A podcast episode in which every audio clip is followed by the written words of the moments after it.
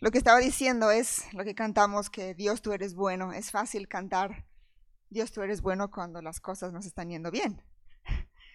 Y es más difícil aprender a cantar, Dios tú eres bueno, cuando estamos pasando por, por sufrimientos, por dificultades. Pero eso es lo que Dios nos quiere enseñar. Nos quiere enseñar a poder cantar, Dios tú eres bueno, aún cuando estamos pasando por momentos difíciles. Eso es lo que vamos a hablar un poco en, esta mañana. Pero bueno, quería un poco ah, presentarme. Yo, mi nombre es Gabriela. Mis padres son de los Estados Unidos. Yo nací en los Estados Unidos, pero ellos ya tenían planes para ir a Bolivia como misioneros. Entonces miraron la lista de los nombres más comunes en Bolivia y me pusieron el primero, Gabriela. Entonces ese es mi nombre, Gabriela. Yo tengo un montón de amigas que se llaman Gabriela. Pero eh, bueno, me gusta pertenecer de esa forma a Bolivia, que estuve en Bolivia hasta los 18 años. Y luego me vine a España, conocí a Pedro aquí, en Granada, y estudié en Granada, ya nos casamos y tenemos tres niñas que tienen 10 años, 8 y 4, que están ahora en Granada con mis suegros y son, son muy lindas, son muy, muy activas, de mucha energía, mucho volumen en mi casa, pero, pero son una, una bendición. Pedro lleva ya 10 años siendo el pastor de la iglesia de Granada y es, el ministerio que, tenemos por ahora. Yo estoy con mis niñas en, casa, es mucho trabajo y con también cuando te dedicas a los niños no son solo los tuyos, los que Dios trae mucho niño más, ¿no? De los vecinos, de la otra familia, de la iglesia, entonces siempre la casa está llena de, niños y es una, una bendición. Pero bueno, cuando me pidieron para hablar sobre, sobre este tema, primero él, fue por mensaje de WhatsApp, ¿no? Y Pedro me dice, Gaby, eh, ¿quieres compartir? Digo, bueno, ¿quieres compartir sobre la ansiedad? Digo, bueno, pero cuando dijeron, ¿quieres compartir sobre primero de Pedro 5? Ahí dije, sí, sí, sí, porque es un texto que, que tengo en el corazón, es un texto, uno de esos textos que Dios me lo ha enseñado a través de momentos muy difíciles. Y quizás es el texto que más he usado, tanto a nivel personal como también a nivel de consejería, para tratar el tema de la ansiedad y el tema de, las dificultades que, podemos vivir, ¿no? Hay, hay, infinitas circunstancias que nos pueden producir ansiedad. O sea, me pongo ansiosa pensando en todo lo que me puede poner ansiosa, ¿no? Te, te pone a pensar, ¿qué me puede preocupar? Pues me puede preocupar todo. ¿no? Todo. Pero se había dado cuenta que la ansiedad no, no es algo que es directamente relacionado con lo que estamos viviendo, sino es la reacción que yo estoy teniendo a lo que estoy viviendo. Eso lo vemos porque a lo mejor una vez pasas por una, no sé, una dificultad económica, un momento, ¿no? De, y pues no te afecta tanto pero luego pasas por una situación similar y está con mucha ansiedad, muy, afanoso. Digo, ¿por qué? Porque a veces algo mm, me afecta más y otras veces no. Y es porque todo depende de cuál está siendo mi percepción de la realidad. Y según la percepción que yo estoy teniendo, o sea, cuál es la lectura, cuál, cuál, qué es lo que yo estoy creyendo acerca de lo que está pasando, mi corazón va a reaccionar o con ansiedad, o con fe. Entonces quiero llamar este taller Viviendo con fe en medio a las adversidades. ¿vale? Entonces vamos a hablar de, eso, pero quiero que lo enfoquemos de cómo entonces pasamos por momentos difíciles con una actitud de fe en vez de una actitud de, ansiedad. Entonces, bueno, Lucy leyó los primeros versículos, pero yo, quiero leer todo, vamos a abarcar todo el texto, ¿vale? Hasta, el 11, o sea, el, final de, de, Primero de Pedro.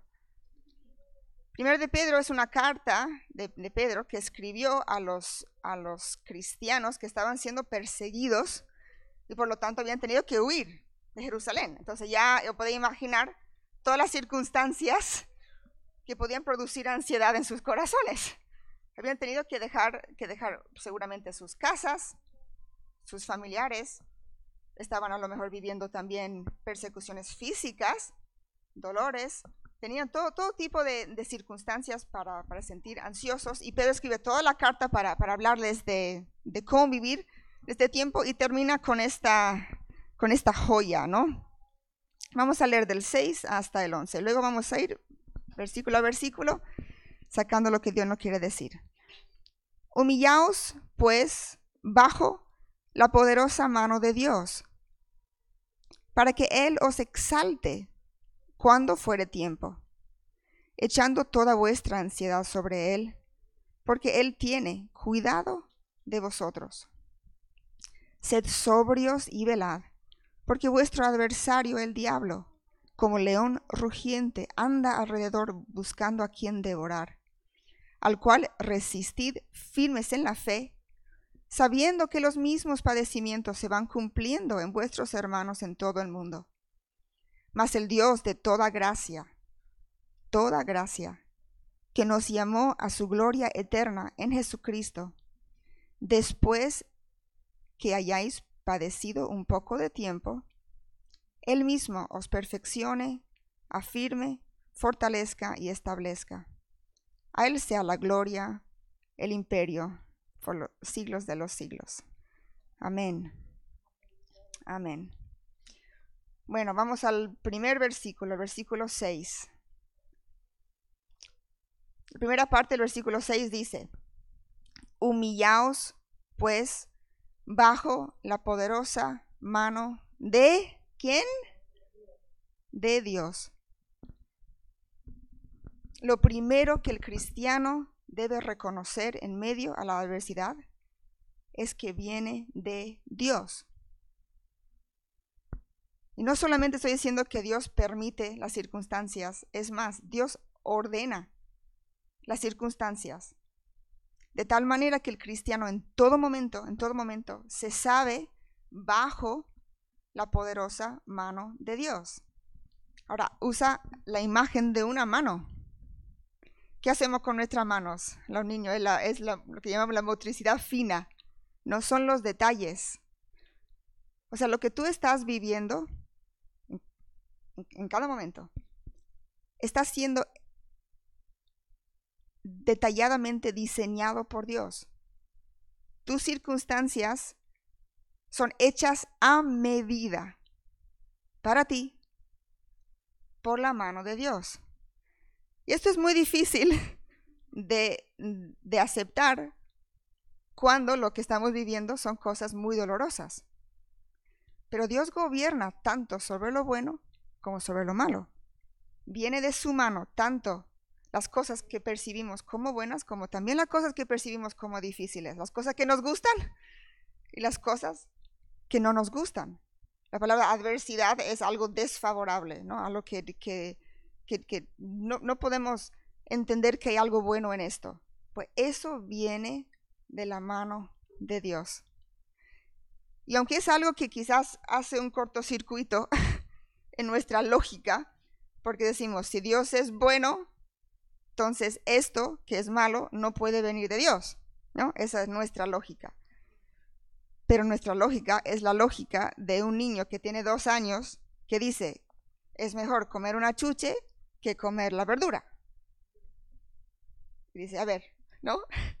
Tenemos que decir, nuestra lógica, nuestra forma de, de razonar es así, como un niño delante de un adulto, nosotros delante de Dios. O sus sus formas, sus caminos, su sabiduría es mucho más compleja, mucho más alta, mucho más profunda que, la nuestra. Entonces, lo primero que tenemos que, que decir a nosotros mismos, convencernos, o, por lo menos aceptarlo, ¿no? Es, esto viene de Dios. Esto viene de Dios. Pasamos por, por unas, circunstancias muy difíciles después, después de, casarnos y fuimos a hablar con alguien y, me dijeron esto, esto viene de Dios. Y me empecé a llorar, a llorar, porque era como que no me encajaba, no me encajaba con, mi, idea de quién es Dios, cómo esto puede ser de Dios. No, esto no es de Dios. Yo quiero, quiero que esto cambie porque no es de Dios. Pero a la vez empezó una, a venir una paz a mi corazón, porque si es de Dios, hay muchas implicaciones. Si es de Dios, es algo que está controlado. La mano de Dios también habla de un control y habla de un propósito. Entonces, ¿qué tenemos que hacer? Lo primero, humillarnos bajo su mano. ¿Qué significa humillarnos? Es aceptarlo. Aceptar la situación como algo que viene de Dios. Es decir, voy a parar de luchar en mi corazón, en un corazón que dice, no, no, no, no, no. En este mismo momento muy difícil que, pasamos, yo me acuerdo una noche muy enfadada con, con el Señor, levantando el dedo al Señor y diciendo, tú no puedes hacerme esto. Tú no puedes. Eso es lo contrario de humillarse, ¿vale? Eso es lo contrario. Eso es rebelarte contra Dios. Tú no puedes, yo no voy a aceptar esto. Yo voy a luchar y yo voy a hacer todo lo que yo pueda dentro de mis fuerzas para que esto cambie. No lo voy a aceptar. Voy a, y, es, y eso es el afán, esa es la ansiedad. La ansiedad es cuando nos estamos rebelando contra las circunstancias. Claro, a veces, a veces si creemos que tenemos el control, actuamos. Pero el momento que pensamos que, que, perdemos el control, esa es la ansiedad, es el sentimiento de he perdido el control, pero debería de tener el control porque está fuera de control. Esa es la ansiedad. Algo malo viene, yo no lo puedo controlar, está fuera de control. Entonces, primero es decir, no, esto viene de la mano de Dios. Y yo me voy a humillar, me voy a humillar. ¿Cuántas veces tenemos que decir, decir esto a nuestro corazón? Es, corazón, humíllate, humíllate.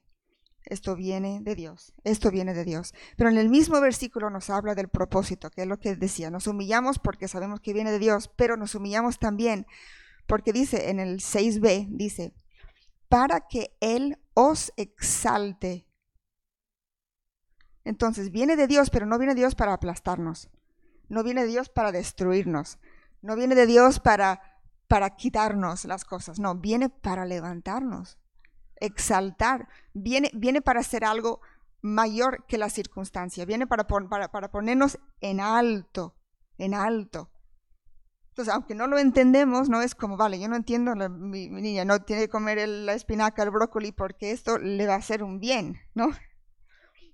Pues el sufrimiento, las adversidades, Dios promete que son para luego levantarnos. Y es, y es levantarnos a Él, ¿no? Es, es, es levantarnos por encima de las cosas temporales, terrenales, es levantarnos hacia, hacia Él cuando fuere tiempo. Dos veces en este pasaje, tanto en el versículo 6 como en el versículo 10, habla de un tiempo.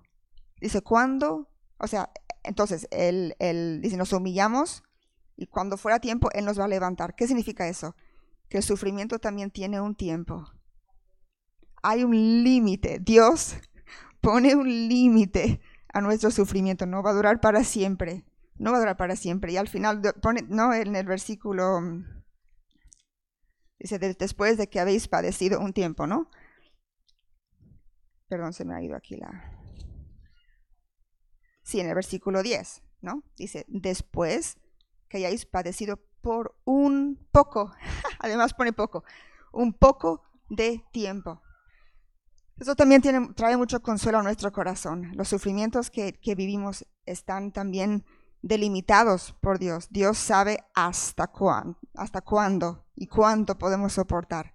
Nunca va a ser más de lo que podemos aguantar el sufrimiento. Él va a decir hasta aquí. Y a veces nos llega, nos lleva casi hasta el límite. A veces sentimos que estamos llegando muy cerca al límite, pero él dice hasta aquí, hasta aquí.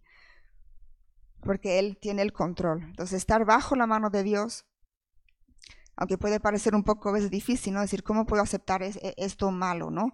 Y, me dices, no, lo que yo estoy viviendo no viene de Dios, lo que estoy viviendo es por el pecado de otras personas que me tratan mal, que me han hecho daño. Lo que estoy viviendo es por algún, por algún pecado mío. Estoy viendo la consecuencia de lo que yo...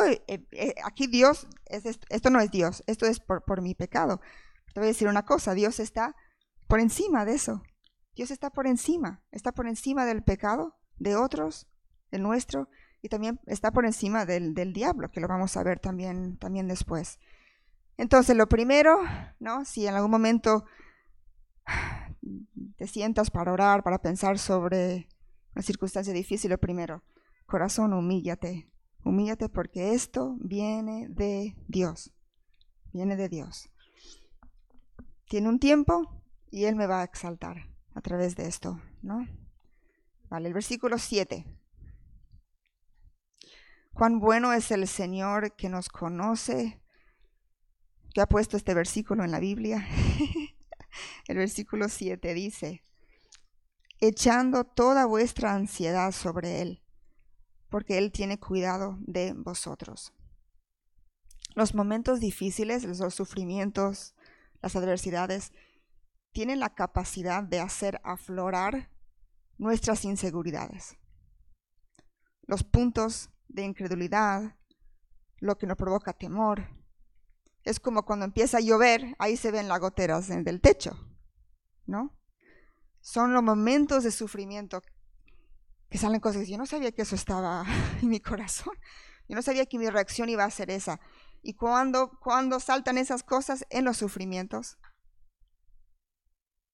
cuando la cosa no, cuando la cosa no va como, como yo quiero que, que vaya, ahí es donde empiezo a temer. Fuimos una vez con el grupo de jóvenes a acampar en un lugar que se llama La Alfaguara, que está en, en las montañas de Granada. Era abril, abril, Semana Santa. Y fuimos en tienda de campaña. Llegaba un día súper bonito, soleado, pusimos la tienda de campaña. Pues esa noche nevó, nevó. Estábamos, fue una sorpresa total. Y al día siguiente fue gracioso, porque, porque cuando nos levantamos, una de las tiendas de campaña se había derrumbado con, con los jóvenes dentro. y, y claro, nos dimos cuenta cuáles habían sido puestas bien las tiendas de campaña, hay que, hay que montarla bien, ¿no? Cuáles se habían montado bien y cuál no se había montado bien. Pero no fue hasta que vino la nieve, algo que, que pesaba encima, que se cayó. Y, pasa lo mismo con nuestras vidas. Puede parecer que todo va bien, puede decir, mira, yo, yo siempre confío en el Señor, yo, yo estoy muy bien, yo no, yo no paso por ansiedades ni, ni afanes. Pues espérate, espérate hasta que, hasta que Dios trae algo a tu vida, ¿no? creo que los que hemos vivido un poco más sabemos que, que vienen, vienen los momentos difíciles. Y en, ese, y en esos momentos, uff, los temores en cuanto al futuro, qué va a pasar, las, las, las inseguridades de, de, ¿será que Dios está conmigo? ¿Será que, ¿Será que voy a aguantar esto? ¿Será? Pero Dios sabe que eso es lo que vamos a sentir. Porque lo pone en la palabra de Dios. Lo pone aquí. Dice, echando toda vuestra ansiedad. él sabe que cuando estamos pasando por un sufrimiento, vamos a sentir ansiedad. Lo vamos a hacer. Entonces, el humillarnos delante de Dios no significa no tener ansiedad. No significa eso. Significa aprender a llevarlo al Señor, como dice este versículo, ¿no? Echando vuestra ansiedad sobre Él, porque Él tiene cuidado de, vosotros. me encanta que en, la, que en, la, Biblia encontramos tanto acerca de, nuestros sentimientos. Las cosas que no sé si te vas a ti, le digo, ah, sí, siento lo que estoy, lo que estoy sintiendo, y lo, pone aquí, lo, está escrito, usa las, las palabras que yo estoy, las cosas que yo estoy sintiendo como ansiedad. Entonces, Dios, Dios no es un Dios que, mm, que Dios, Dios, Dios sabe que estamos en un proceso. Dios sabe que estamos, e, incluso cuando habla de un tiempo, está hablando de, de un proceso. O sea, no es que Dios, obviamente, si ya, si, si ya fuéramos perfectos, no tendríamos que pasar por ningún sufrimiento. No, Dios está tratando con nuestras vidas. Y Él sabe que este trato va a, ser, va difícil, va a ser incómodo, va a ser algo que, nos va a, afanar, nos va a poner inquieta, nos va ah, ¿cómo va a ser? No lo, no, lo, entiendo, no sé lo que va a pasar mañana. Entonces, Él sabe que vamos a sentir eso y nos dice qué hacer con eso. Gloria a Dios, ¿no? Nos dice, echando sobre Él nuestra ansiedad. Entonces, ¿qué, ¿De qué está hablando esto? Echando nuestra ansiedad sobre él. Está hablando de la oración. De la oración. Es un momento delante de Dios. Entonces, o, voy a dar tres pasos, esto es una cosa muy, muy, muy. Tres, uno, dos, tres, para poder echar vuestra ansiedad sobre Él. Número uno, tenemos que reconocer delante de Dios, describir, decir el nombre, Señor, me siento ansiosa, decirlo así. Estoy luchando con ansiedad por esta circunstancia. Me siento ansiosa, me siento inquieta porque, porque no sé si vamos a tener dinero para pagar la hipoteca, no sé, ¿no? Señor, me siento ansiosa porque un familiar mío está muy enfermo y no sé lo que va a pasar. No sé si, si, si, si muere, si luego sus hijos. Es, es, decirle al Señor, no es hacernos las fuertes, ¿no? Aquí no, yo puedo con todo. Eh, Dios no conoce, Dios no conoce. No sé si con, vuestros hijos a veces intenta hacer lo, lo, fuerte, ¿no? Y dice, pero si yo sé, yo sé, yo sé que tú estás. Que mi, niño pequeño tiene cuatro años y se hace mucho la fuerte, que alguien bien le, le, dijo algo feo, yo sabía que le había dolido. Y ella hizo así. Y dice, yo estoy bien. Me hace así, yo estoy bien. Digo, pero, pero Ana, digo, eh, está bien sentirte mal, llorar, eh, está bien, ¿no? Dios quiere eso, Dios quiere que vayamos a Él.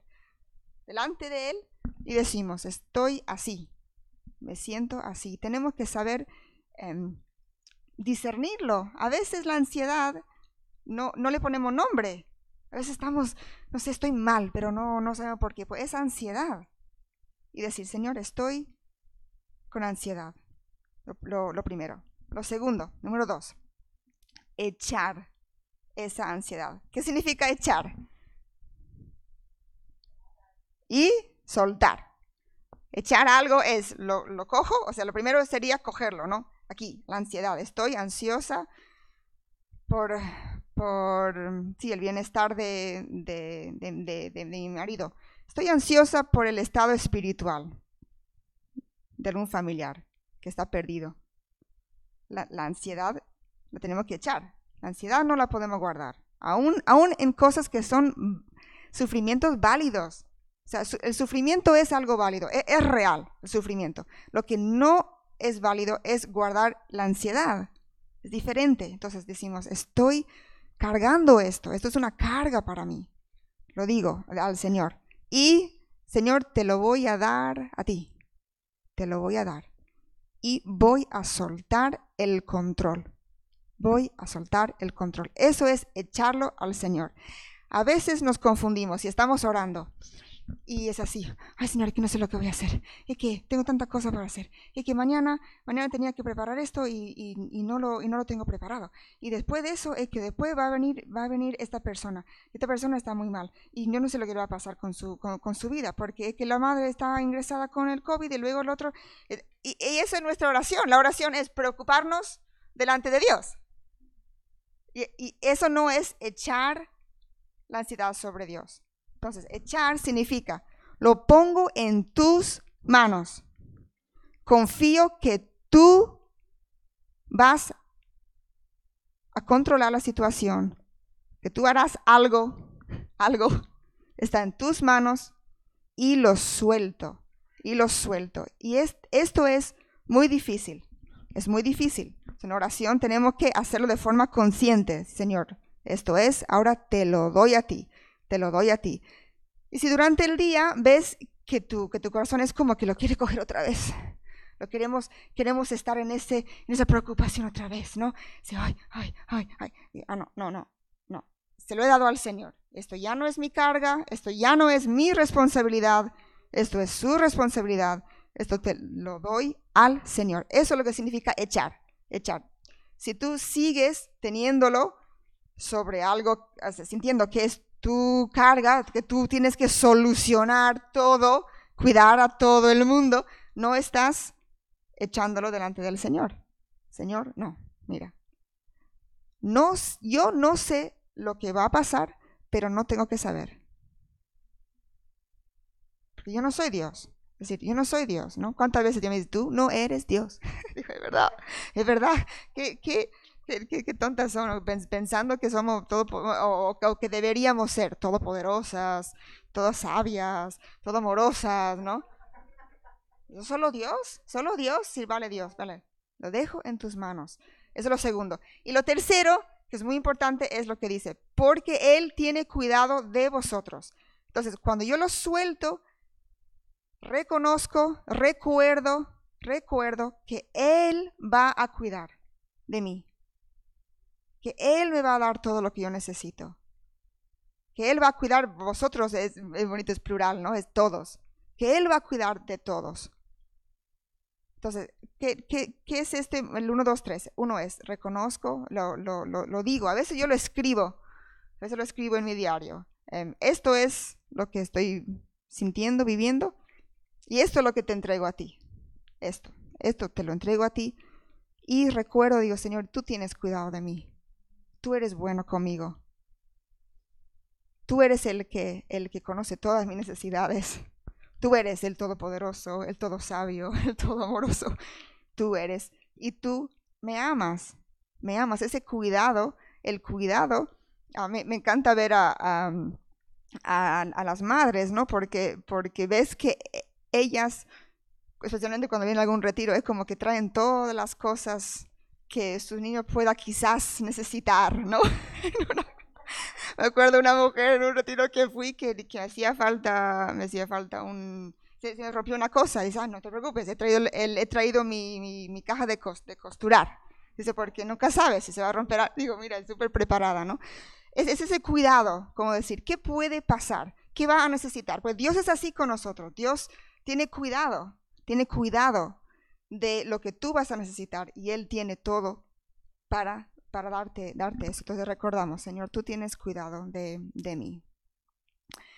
Bueno, hasta ahí, hasta ahí ya, ya, es, ya es mucho lo que, lo que hemos visto. Hemos dicho, bueno, nos humillamos bajo la poderosa mano de Dios.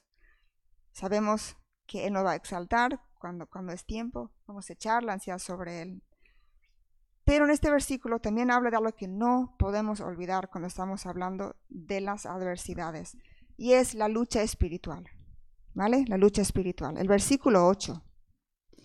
Sed sobrios y velad, porque vuestro adversario, el diablo, como león rugiente, anda alrededor buscando a quien devorar, al cual resistid firmes en la fe, sabiendo que los mismos padecimientos se van cumpliendo en vuestros hermanos en todo el mundo si bien el sufrimiento es un tiempo en que Dios trabaja nuestras vidas, también es un tiempo de vulnerabilidad que quiere ser aprovechado por nuestro adversario. A causa de las circunstancias muchas veces estamos más inseguros y Satanás aprovecha, quiere aprovechar para alejar nuestros corazones de Dios. Entonces, si siempre, la Biblia dice que siempre tenemos que estar sobrios y velados, ¿cuánto más cuando estamos pasando por sufrimientos, cuando estamos pasando por circunstancias que son, que, que, que, no nos cuadran, ¿no? Que Dios es bueno, pero esto es malo. Cuando estamos así, estamos más vulnerables a Satanás. Y tenemos que tener eso muy en cuenta, muy en cuenta. Hay un adversario, tenemos un adversario que está yendo como un león. Es una imagen horrible horrible, un, que, quiere, que quiere devorar, que quiere intentar, intentar sí, matarnos, quiere intentar de, de, destruirnos. ¿Y, ¿Y cómo lo hace Satanás? Lo hace a través de mentiras, lo hace a través de cosas que él va poniendo en, nuestra cabeza. Y si ya estamos luchando con, circunstancias difíciles, diciendo, ¿qué está haciendo Dios? ¿Dónde está Dios? Si, si, si, ya, si ya eso es lo que estamos viviendo, ¿cuán más difícil se hace cuando tenemos ahí Satanás que lo va, nos lo va recordando? Nos lo va recordando, nos va diciendo un montón de cosas, ¿no? Por ejemplo, dice, ¿cómo puede Dios amarte si permite estas cosas? Eso viene Satanás. ¿Cómo puedes considerarte un, un verdadero cristiano si estás con todas estas inseguridades? y esos pecados que tienes. Seguro que esos van a ser más fuertes que tú. ¿No ves que con tan poco ya tambaleas? ¿Qué tipo de cristiano eres? Todas estas acusaciones, todas estas mentiras vienen de Satanás. Y, en momentos de adversidad tenemos que, eh, ser sobrios y velar. ¿Y, ¿Y, cómo lo hacemos? El versículo 9. Al cual resistid firmes en la fe.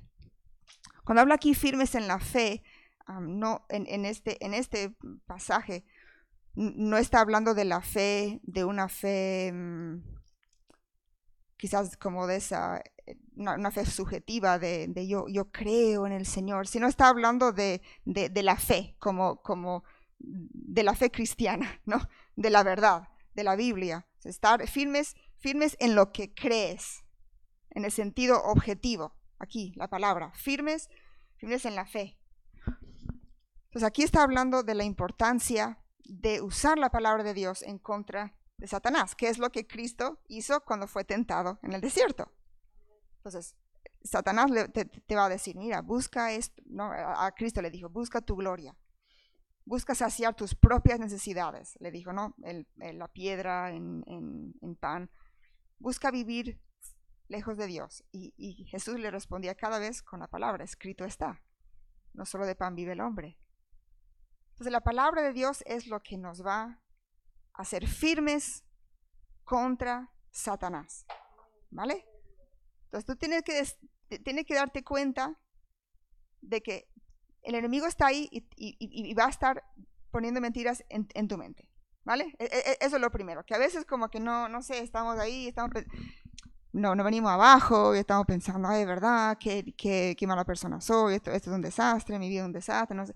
Y no nos damos cuenta de que eso está siendo alimentado por Satanás, que, hay un factor ahí, un factor ahí que ya, que, es algo espiritual, es algo espiritual, que tengo que decir, espérate, espérate, tengo que ser, ser sobrio y velar, y cómo lo hacemos con, la palabra de, Dios, ¿no? Lo que, lo que dijo Lucy, de que hay momentos de que necesitamos pedir ayuda, ¿no? Y, y ella buscó ayuda de un, de, de un psicólogo, ¿no? Y eso está, está bien, porque la psicóloga te llevó a la, a la, a la palabra. Y a veces necesitamos ayuda para ir a la palabra, pero que siempre sea la palabra lo que, lo que nos va dando esta, eh, esta luz, ¿no? Y muchas veces necesitamos ayuda en estos momentos. Estamos personas dicen, mira, puedes leer la palabra conmigo. Necesitamos que me ayudes a, a, ser firme en la fe, a estar firme en la fe, a poder, a poder velar contra el enemigo en estos momentos. Ayúdame, ayúdame con la palabra. Y aunque, y aunque a veces son momentos en que emocionalmente, a veces son momentos secos, ¿no? Como un desierto espiritual. A veces vas y lees y, no, y no sientes que eso está en ese momento quitándote la ansiedad. Pero quédate ahí, quédate ahí, quédate ahí. Los pozos de agua se tienen, tienen que cavar, ¿no? Los pozos, hay que ir a la profundidad y, y lo, Acabamos un poco y no hay agua, acabamos otro, no hay agua, no hay agua, pero luego sí, luego sí. Y eso es algo que si estás pasando por un tiempo difícil de, desierto y, vas a la palabra y dice, pero mm, yo no estoy sintiendo nada cuando leo. Me abro y va como, es como si nada y no hay esa, esa frescura, esa... Por favor, permanece ahí. No te desanimes. Quédate en la palabra. Quédate eso es firme en la fe, en la fe de decir, mira, me voy, a, me, voy a quedar aquí, me voy a quedar aquí. Vendrá el día cuando nuevamente los ríos de agua fluirán, fluirán. Yo pasé por años en un desierto, años. después, después de varios años de, de, mucha, muchísima bendición del Señor, de su presencia, y luego Dios me hizo pasar, me hizo pasar por un desierto, por muchos años. Pero al quedar en la palabra, quedarte aquí, leerlo. ¿Y, sabes lo que, lo que luego aprendí? Al no encontrar agua fácil en la palabra, pero al quedarme ahí, es cuando profundizas. Porque dices, tiene que estar aquí, pero, no, pero ahora mismo no, no lo estoy sintiendo, pero me quedo en la palabra y lo medito, y lo medito otra vez, otra vez, otra vez, otra vez, otra vez. Y es, y es profundizar, profundizar, buscar las respuestas aquí. Mira, Proverbios 2.6 dice esto, dice, de Dios viene la sabiduría. De su boca, perdón, Jehová da la sabiduría. De su boca viene la inteligencia y el conocimiento. ¿Dónde encontramos la sabiduría, el conocimiento, la inteligencia? Aquí, de su boca. Aquí está su boca. Aquí está. Pero tenemos que quedarnos ahí. Quedarnos ahí, resistiendo al diablo. Me, voy a quedar aquí, me voy a quedar aquí. Y mira como el versículo 9 es algo también muy, muy bonito. Dice, sabiendo que los mismos padecimientos se van cumpliendo en vuestros hermanos en todo el mundo. Una de las, la mentira, una, de las número top, top 10 del diablo es, eres la única en la faz de la tierra que está viviendo esto. Nadie más ha luchado con esto en toda la historia. Pero, pero lo sentimos de verdad, lo sentimos de verdad. Soy yo, yo soy la única, todas las demás tienen esto, ¿no? Y, puedes decir, vale, tiene su lucha, pero la mía es más difícil. Mi circunstancia es la más difícil. Pues no, aquí dice, que sepas que, los mismos padecimientos, estas mismas luchas, estas mismas eh, mentiras de Satanás, las mismas dificultad con la ansiedad, lo estamos padeciendo todos, en todo el mundo, dice, en todo el mundo. Y eso nos puede fortalecer, porque nos, fortalece sabiendo que estamos en el camino correcto. Esa fue otra palabra que un, pastor nos dio en medio de este sufrimiento tan difícil. Estaba mal, estaba mal, llorando, era como confundida, no sé. Y me acuerdo que me, dijo, estás en el camino, estás bien, estás en el camino correcto. Y era como, ¿cómo puedes decir que estoy? porque tienes el sentimiento como si estás mal, como si estás fuera del camino, como si estás a la deriva, ¿no? Como si algo raro te está pasando a ti, algo raro me está pasando y dice que no, no, son estos mismos sufrimientos lo que todo, todo creyente vive porque estamos siendo tratados por el Señor. Dios nos está exaltando pero para exaltarnos nos tiene que llevar por encima de, todo lo temporal y lo, terrenal. Y este, es, este sacarnos por encima no, no agobia. ¿no? tenemos que ir soltando las cosas de este mundo, ¿no? ir soltando, soltando los sueños de este mundo, soltando la esperanza que tenemos arraigados aquí. No, Él nos, nos quiere levantar, nos quiere exaltar, nos está llevando a otra cosa. ¿no? Bueno, entonces, en oración echamos las cargas delante del Señor. Nos mantenemos firmes en la palabra, en la palabra. La palabra de Dios es, es increíble, es increíble. O sea, está la respuesta a todo aquí, pero hay que buscar, hay que buscarla, hay que estudiar, hay que estudiarla. Eh, mira, estoy, estoy muy preocupada y triste por el tema del Internet, de WhatsApp, de los móviles, por una cosa, nos está quitando tiempo de la palabra. Y estamos leemos, leemos lo que entra en nuestra pantallita, ¿no? Leemos esto, ya saltamos otra cosa, leemos aquí, saltamos otra cosa. Estamos perdiendo la capacidad de pensar, de meditar, de estar sobre un tema, y, bueno, sobre cualquier tema, de una, de una para una, así como de forma más, más profunda, ¿no? Cuanto más necesitamos no perder eso para, para estar en, en la palabra. Entonces hay, hay, que apagar los móviles, estar, decir, voy a estar, y, ponerte tiempo, voy a estar meditando sobre, sobre este versículo por, por, por, 15 minutos.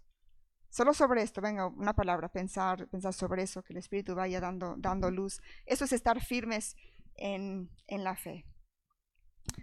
Bueno, y ahora el versículo 10. Mas el Dios de toda gracia, que nos llamó a su gloria eterna en Jesucristo, después de que hayáis padecido un poco de tiempo, Él mismo os perfeccione, afirme, fortalezca y establezca. estamos hablando de otra vez, dice, cuando hay padecido un poco de tiempo. Quería leeros una, una parte del progreso del peregrino. Si conocéis este, este libro por, por John Bunyan, ¿no? Es una, una, alegoría, es muy bonito porque o sea, fue escrito hace muchísimos años, pero los personajes son, bueno, el personaje principal se llama Cristiano, ¿no? Y luego él en su, en su caminar, es un, es, un peregrino yendo a, la ciudad celestial, se va encontrando con diferentes personajes, por ejemplo, uno, uno se llama flexible, otro se llama esperanza, otro se llama y es la interacción que él tiene y luego todas las dificultades, la, aventura de, lo que es la vida cristiana, pero, como si fuera un, camino, ¿no? Y en un momento, él llega a, bueno, voy, a, voy a leerlo, está con su amigo Esperanza en este momento. Esto es ya, ya casi, casi al final. Dice, pero no lejos de donde estaban había un castillo. Se llamaba el Castillo de la Duda y cuyo propietario era el gigante Desesperación, a quien pertenecía también los terrenos en donde se habían echado a dormir. Habiendo madrugado el gigante, paseándose por los campos, sorprendió a los dormidos Cristiano y Esperanza. Con voz áspera y amenazadora les despertó y preguntó de dónde eran y qué querían en sus campos. Somos peregrinos, dijeron, y hemos perdido el camino. Miserables, dijo el gigante, habéis violado mis terrenos esta noche, pisando y echando sobre mi césped, así que sois mis prisioneros. Esto, son, es una alegoría de cómo no podemos sentir, ¿vale? Hay que, hay que pensar, a veces sentimos que hemos perdido el camino. A esta intimidación nada tuvieron que hacer más que obedecer, porque podía más que ellos, y se reconocían transgresores. El gigante, pues, los empujó delante de sí y los metió en un calabozo de su castillo, muy oscuro, hediondo y repugnante a los espíritus de esos pobres hombres. Ahí estuvieron desde la mañana del miércoles hasta el sábado por la noche, sin tomar bocado de nada, ni una gota de agua, sin luz y sin que nadie les preguntase cómo les iba. Triste era su situación, y muy lejos de amigos y conocidos, y más triste aún la de Cristiano, porque a causa de su mal aconsejada prisa habían caído en tamaño infortunio. Entonces cuenta que el, gigante va a, dormir, que tiene una esposa, que le aconseja que, al día siguiente le tiene que dar una paliza. Entonces dice que se levanta, que le da una paliza y que están peor que el día anterior, ahí metidos en un calabozo, tristes, entonces, venida pues la mañana, ah, va a dormir y la, otra segunda noche la, mujer le, dije, le dice que, que le aconseje que se quiten la vida. Venida pues la mañana, entró el gigante a ellos de una manera brusca, como el día anterior, y notando que sufrían mucho por los golpes que les había dado, les dijo, puesto que no habéis de salir de este lugar, lo mejor que podéis hacer es poner fin a vuestra vida, sea con cuchillo, con una cuerda o con veneno, porque ¿cómo habéis de elegir una vida tan llena de amargura? Ahí se va el gigante. Entonces se pusieron a, discurrir si sería los dos amigos, si sería mejor seguir el consejo del gigante, teniendo con este motivo el siguiente diálogo. Cristiano dice, Hermano, ¿qué vamos a hacer? La vida que llevamos es miserable. Por mi parte, no sé si es mejor vivir así o morir, desde luego. Mi alma tiene por mejor el ahogamiento que la vida, y el sepulcro me sería más agradable que este calabozo. ¿Vamos a tomar el consejo del gigante? Su amigo Esperanza dice, es verdad que nuestra condición actual es terrible, y la muerte me sería mucho más grata si así hemos de estar para siempre. Sin embargo, Consideremos que el Señor del país a donde nos dirigimos ha dicho no matarás. Y si así nos, está, nos hace esta prohibición con respecto a otros, mucho más debemos no hacerlo con respecto a nosotros mismos. ¿Quién sabe si ese Dios que ha hecho el mundo hará que muera ese gigante de desesperación? O que un día se olvide de echar el cerrojo, o que tenga algún accidente estando aquí y pierda el uso de las piernas. Con estas palabras consiguió Esperanza entonces moderar el ánimo de su hermano, y así siguieron juntos en las tinieblas todo aquel día en su triste y dolorosa situación. Eso no, no podemos sentir así, ¿no? Pasa otro día, pasa otro día, y luego este es el final de este momento. Ya era cerca de la medianoche del sábado cuando empezaron nuestros peregrinos a orar, continuando en oración hasta casi romper el alba. Momentos antes de amanecer, el bueno de Cristiano prorrumpió como despavorido en estas fervientes palabras. Qué tonto y necio soy en quedarme en mi calabozo hediondo, cuando tan bien pudiera estar paseándome en libertad. Tengo en mi seno una llave, se llama promesa, que estoy persuadido podrá abrir todas y cada una de las cerraduras de este castillo. De verdad, dijo Esperanza. Estas son buenas noticias, hermano. Saca, saca la llave, salgamos. Cristiano sacó la llave, la aplicó a la puerta del calabozo y a la, medida, a la media vuelta la cerradura cedió. La puerta se abrió de par en par y con la mayor facilidad cristiano y esperanza salieron. ¿Qué fue lo que usaron para salir de, la desesperación, de, de todo esto? Fueron las promesas, las promesas. Y en este versículo 10 tenemos algunas promesas preciosas que podemos usar como estas llaves en los momentos que necesitamos usarlas. Dice, más el Dios de toda gracia.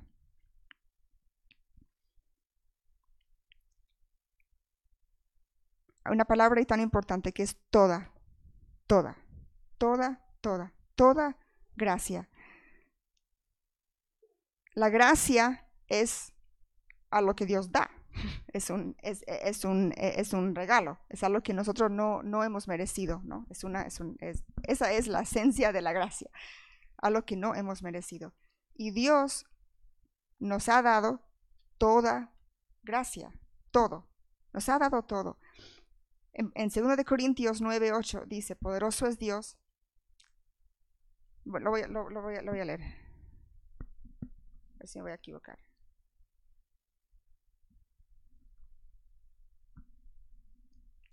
y poderoso es Dios para hacer que abunde en vosotros toda gracia, a fin de que teniendo siempre en todas las cosas todo lo suficiente, para que abundéis en toda buena obra. Entonces, Dios es el Dios de toda gracia. Él nos ha dado toda gracia. Tenemos, tú tienes todo lo que tú necesitas en Dios, en Cristo. Esto es una promesa. Toda gracia me ha sido dada. Porque en las, en las aflicciones, en, las, en los sufrimientos, sentimos que algo nos falta. Sentimos que hay algo que Dios no nos está dando. Que hay, que hay algo ahí que, que, que si lo tuviéramos eh, estaríamos mejor. Y aquí dice, no, Dios es el Dios de toda gracia. Dios nos ha dado todo lo que necesitamos. Porque realmente, ¿qué es lo que necesitamos? Necesitamos ser perdonados nuestros pecados. Necesitamos que se rompa el poder del pecado sobre nuestras vidas. Necesitamos el amor de Dios. Necesitamos un Padre que nos cuida. Y eso lo tenemos. Eso lo tenemos. Entonces, tienes que usar esa llave para romper con la mentira de Satanás cuando te dice que, que Dios no, no, te está dando, no te está dando algo que te falta, que, es, que eres pobre, que no tienes, ¿no? Nos sentimos así, es un sentimiento como de, de, pobreza, que mira, mira cuánto tienen los demás y yo, y yo no tengo, ¿no? Pues es una mentira. Tienes todo, toda gracia. Y gracia es lo único que necesitamos. Lo tengo todo, lo tengo todo. Y eso va en contra de la ansiedad. La ansiedad siempre trabaja con lo que no hay o lo que no va a haber. Y eso dice, Dios es el Dios de toda, de toda gracia. Dios es el Dios de toda gracia que nos llamó a su gloria, a su gloria eterna en Cristo Jesús. Nos llamó a su gloria eterna en Cristo Jesús.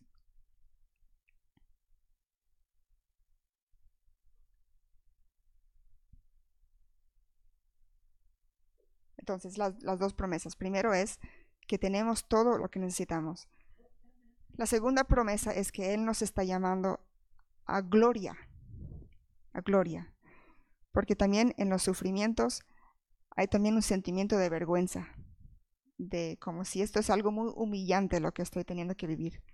Como si no se ve, sentimos como si no se ve la bendición de Dios sobre nuestras vidas. Y eso es porque lo estamos lo estamos midiendo en, base a cosas, en cosas terrenales. Y Dios promete que Él, su fin para nosotros es un final de gloria, no es final de, vergüenza o de, o de, humillación, en el sentido de, estar humillado, como algo humillante, ¿no? Si el que Él nos ha llamado a la gloria. Pero ¿a qué gloria nos ha llamado? Nos ha llamado a su gloria, a su gloria. ¿Qué significa que nos ha llamado a su gloria? La gloria es el reflejo del valor que Dios es. Dios en sí es todo, Él es, ese, mm, infinitamente valioso y lo que irradia de eso es como es el oro y lo que brilla de eso, eso es su gloria. ¿no? Y, la gloria es la belleza, la, la hermosura de quién es Dios. Y eso es lo que Dios nos está llamando, nos está llamando a una gloria. La gloria es reflejar a Dios, es su gloria. Muchas veces nos confundimos y queremos nuestra gloria. Queremos que, que se vea algo bueno que nosotros hacemos. Queremos que se vea nuestra capacidad o nuestra inteligencia o, mi habilidad de, lidiar con las circunstancias. Y, Dios no nos llama, la, la, gloria nuestra es una vana gloria, porque no es gloria de verdad, porque todo lo nuestro es muy limitado, ¿no? Su gloria es una gloria verdadera, es la gloria por excelencia. Y Él nos llama a querer reflejar eso. Entonces, en, tu vida, Dios está usando estas circunstancias, las dificultades, para que se vea a Él, para que se vea su gloria. Y es una gloria eterna, es una gloria eterna. Es una gloria, entonces, cómo es Dios? Es una gloria del amor, es una gloria de de la entrega, del sacrificio. Es una gloria de la inteligencia de Dios, es una gloria de la sabiduría de Dios. Eh, eh, todo, esto va, unido porque nos humillamos delante de Dios diciendo, Señor, entiendo que, que tú no lo estás haciendo a mi manera. Y a veces, sin darnos cuenta, mi manera, estoy queriendo mi gloria. Estoy queriendo el, que se vea que yo tengo una vida buena. Dios dice, no, Dios, Dios, Dios, e-, eso no es su propósito. Su propósito es mostrar su gloria, su gloria. Él quiere que se vea a Él en tu vida. Él quiere que se vea algo sobrenatural y una gloria eterna, eterna. Estamos tan enviciados nuestras mentes de solo pensar en lo terrenal, de solo pensar en aquí. Y Dios dice, no, no, no estoy, e, este no es el final, esto es el medio, esto es e, ese, este poco tiempo donde vas a estar sufriendo aquí, pero hay una gloria eterna, eterna, y tú lo vas a reflejar, lo vas a disfrutar, lo vas a vivir cuando estemos ahí, ahí con Él, ¿no? Eso también es otra promesa.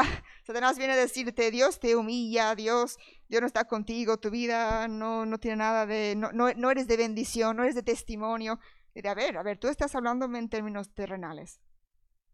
Dios está, está produciendo en mí una cada vez mayor peso de gloria. Yo voy a reflejar su gloria.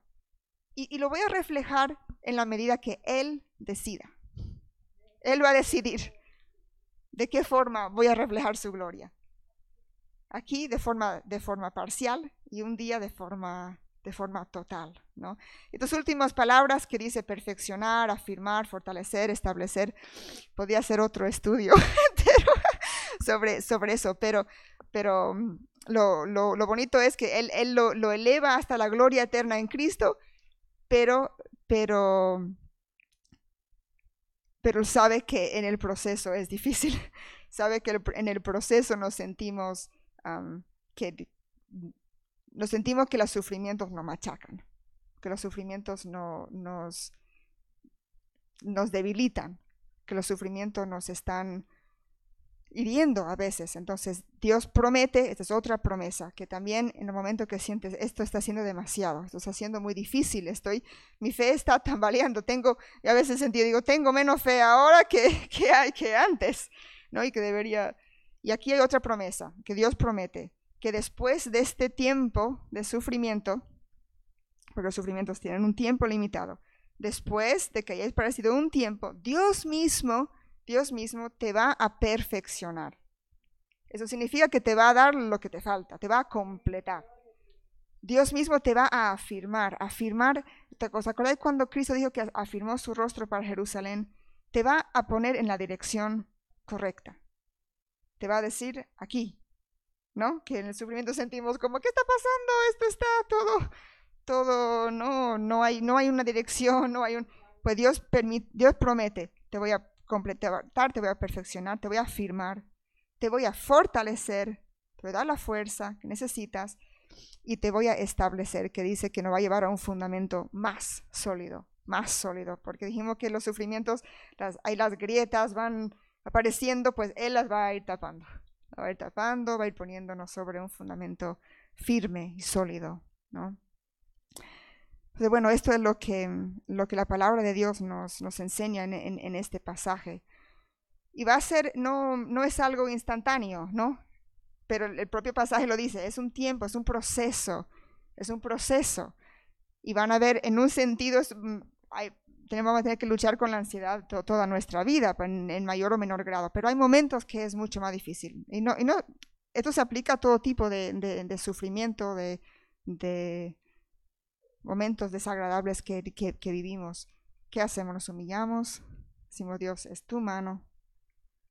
Lo busco en oración, lo dejo delante de Dios, estoy en la palabra.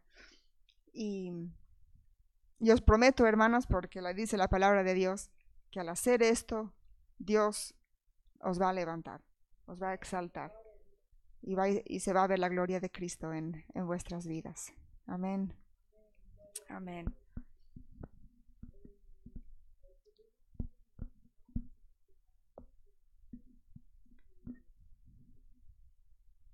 Sí, creo, creo, creo que sería, que sería algo, algo bonito. Queremos tener un tiempo, es un, es un retiro, ¿no? Es un, un, tiempo donde Dios nos habla de forma personal, pero también es un momento para, para estrechar los lazos con, con otras hermanas, ¿no? Porque estos son padecimientos que pasan todos, todos, en, todo el mundo, ¿no? Entonces también es lindo, eh, Dios también es un regalo que Dios nos da, la, las hermanas en la iglesia, para poder abrir el corazón, decir, mira, si, si tú estás en este momento pasando por alguna dificultad, algún sufrimiento, lo quieres compartir, ¿no? Decir, mira, lo que, lo que me está produciendo ansiedad ahora mismo en mi vida es esto. Y que cada uno pueda compartir un poco la, o la que quiera, ¿no? Si, si tú no, prefieres no compartir, pues escuchas a, la hermana, luego tiene un tiempo para, para orar.